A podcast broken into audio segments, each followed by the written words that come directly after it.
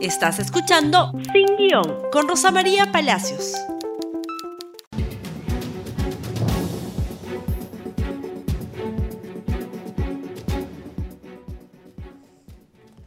Muy buenos días y bienvenidos nuevamente a Sin Guión. El día de hoy tenemos dos auspiciadores. Edipesa, empresa líder en maquinarias, cuenta con los mejores productos para metal mecánica como tornos, fresadoras, plegadoras y guillotinas marca Rexon y Pinacho. Continúa premiando a sus clientes con otro auto 0 kilómetros. Entérate sobre ofertas exclusivas en la tienda virtual de Edipesa. Y Universidad de Piura. En esta oportunidad, la Universidad de Piura ha lanzado la maestría en Derecho Público. Cierre de inscripciones 24 de febrero del 2020. Universidad de Piura, 50 años al servicio de la educación peruana, mejores personas, mejores profesionales.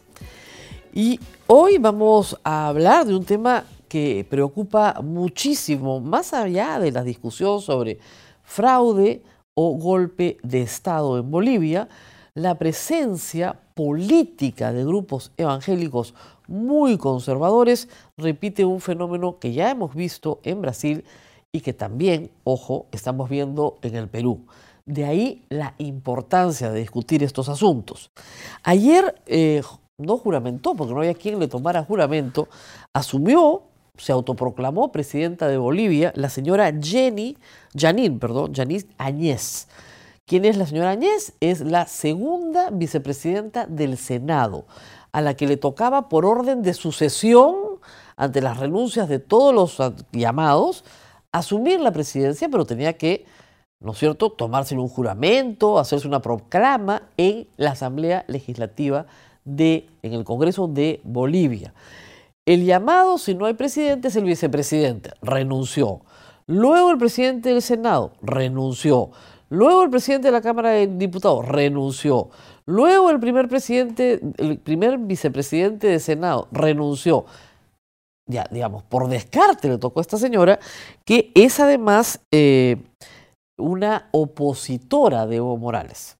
Además, hay que decirlo, la señora Áñez es una opositora, no es parte del partido más de Evo Morales. ¿Qué pasó ayer en la Asamblea Legislativa? No se presentaron los partidarios del señor Evo Morales, sus eh, congresistas, tiene amplia mayoría en Senado y Diputados, no se presentaron y eh, no se presentaron porque temían por su vida, por represalias, habían pedido garantías para poder ir, no se las dieron, el asunto es que no se presentaron. Y así, sin quórum, la señora Áñez se autoproclamó presidenta.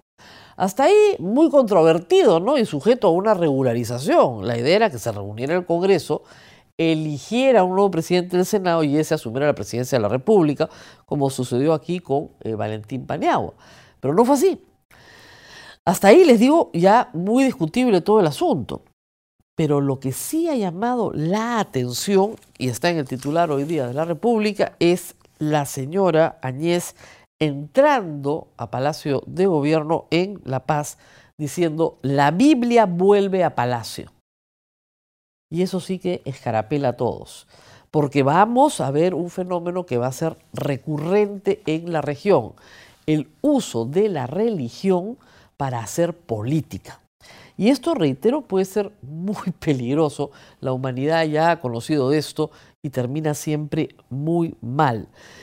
Eh, Bolsonaro en Brasil representa eso, un populismo que suma la xenofobia, el machismo, la homofobia y el uso permanente de símbolos religiosos. Puede ser la Biblia, puede ser una imagen, puede ser lo que usted quiera, y una interpretación literal del Antiguo Testamento para definir políticas públicas así de aterrador. Usted dirá, ¿eso no pasa en el Perú? Disculpe.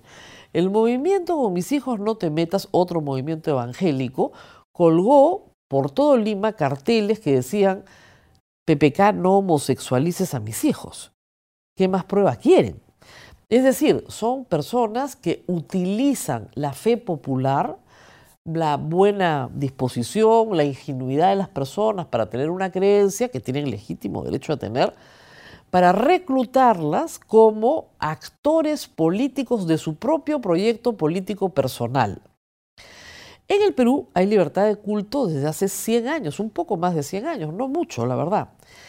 Y ha gustado muchísimo que la Iglesia Católica tenga respeto y aprecie la democracia, eso también tiene 150 años, no mucho más, y que se secularice la política, es decir, que la Iglesia Católica se retire de la vida política.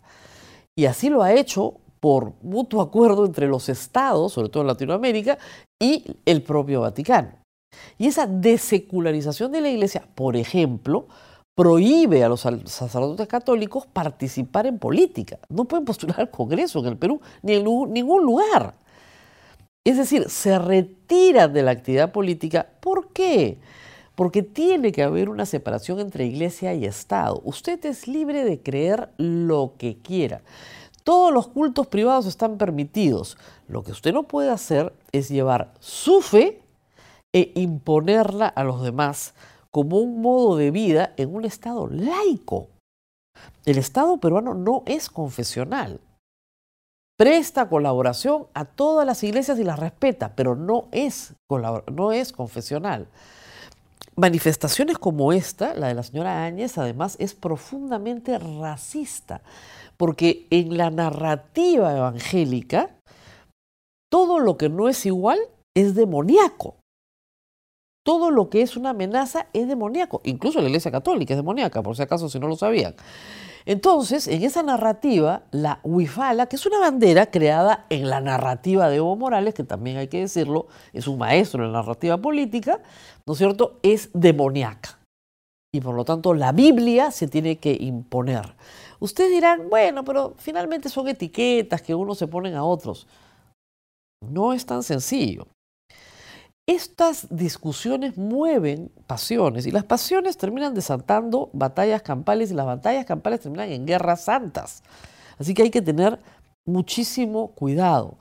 Evo Morales, les decía, fue un maestro de la narrativa también política. Ofreció un lenguaje reivindicativo, ¿no? Este, la sacralización de la coca, contra el colonialismo, la plurinación, como si fuera un descubrimiento, la huifala y todo lo demás. Creó una narrativa reivindicativa. Para estos grupos es una narrativa demoníaca.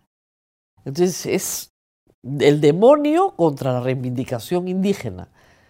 Eso es lo que se está jugando en estos días en Bolivia. Y la señora Añez no está sola la acompaña el señor Camacho, que es el que ha movilizado a buena parte de Bolivia contra Evo Morales, con una razón de fondo que es un fraude que es clarísimo que existió, que existe y que probablemente el señor Evo Morales ha preferido salir de Bolivia para no ser juzgado por ese fraude, porque el fraude no se organizó solo. Yo ya les he dicho que creo que el señor Morales insiste en que hay un golpe de Estado para que no pueda ser acusado por fraude, uno, y dos, para que el día de mañana diga que tuvo que renunciar por violencia y que por lo tanto su voluntad estuvo viciada y el acto jurídico de su renuncia fue inválido. Que es una salida jurídica, ¿no? Me obligaron, me pusieron una pistola, firmé, no había voluntad, por lo tanto el acto jurídico nunca existió porque es nulo. Entonces hay un juego ahí, pero lo que me parece realmente mucho más peligroso es esta narrativa evangélica que está presente también en el Perú. Lamentablemente, estas personas no pertenecen en el fondo a ninguna bancada en particular, forman su propia bancada. Señalan que quieren defender a la familia, que quieren defender, qué sé yo, a la vida. Suena bien, pero luego tienen ustedes a Tamara Arimburgo gritándole a la ministra Sodoma y Gomorra. De nuevo, lecturas literales del Antiguo Testamento para diseñar políticas públicas del siglo XXI. Es una locura. Sí, piénsenlo bien a la hora de votar y por el amor de Dios, no mezclen política y religión. No voten por un pastor porque el pastor les dice en el servicio que tienen que votar por él. Eso ya no se hace en la Iglesia Católica. Cuando se hace se combate con dureza. Sería bueno que las otras iglesias tampoco lo practiquen. Reitero, es muy peligroso para la democracia. Y un asunto final. La Cancillería tiene que arreglar este entredicho que hay en este momento sobre el avión que sacó a Evo Morales de México. Primero porque el canciller de México, perdón, se lo, lo, sacó de Bolivia y lo llevó a México.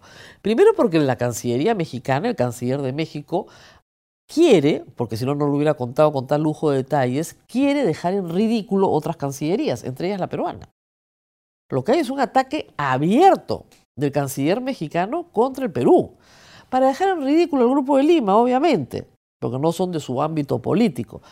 El canciller peruano no se puede quedar callado. Si esto es mentira, tiene que dar las explicaciones y hacer las reclamaciones.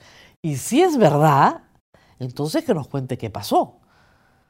Porque por el Tratado de Asilo, el Perú está obligado a dar las facilidades. Las dio para que eche gasolina a la ida. Le pidieron usar el espacio aéreo de ida y vuelta. Se concedió. ¿Por qué no lo iban a dejar aterrizar en Lima para que eche gasolina de regreso? No había ningún problema con eso.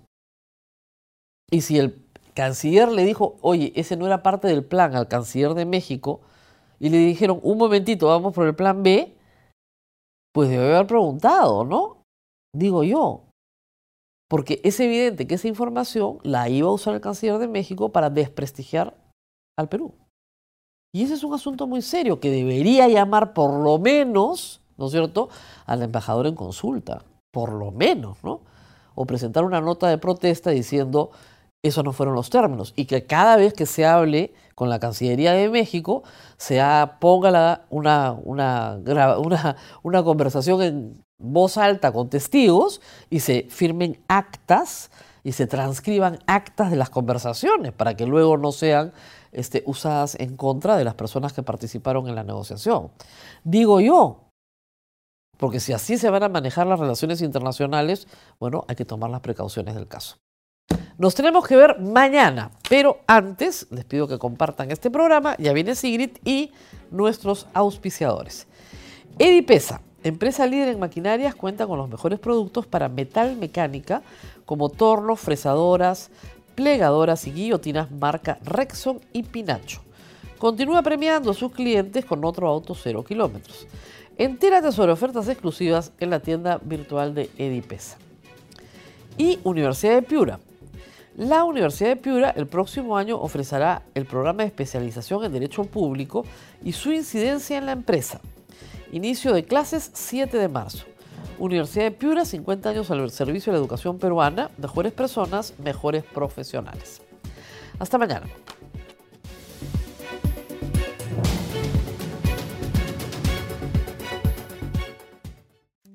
Gracias por escuchar Sin Guión con Rosa María Palacios. Suscríbete para que disfrutes más contenidos.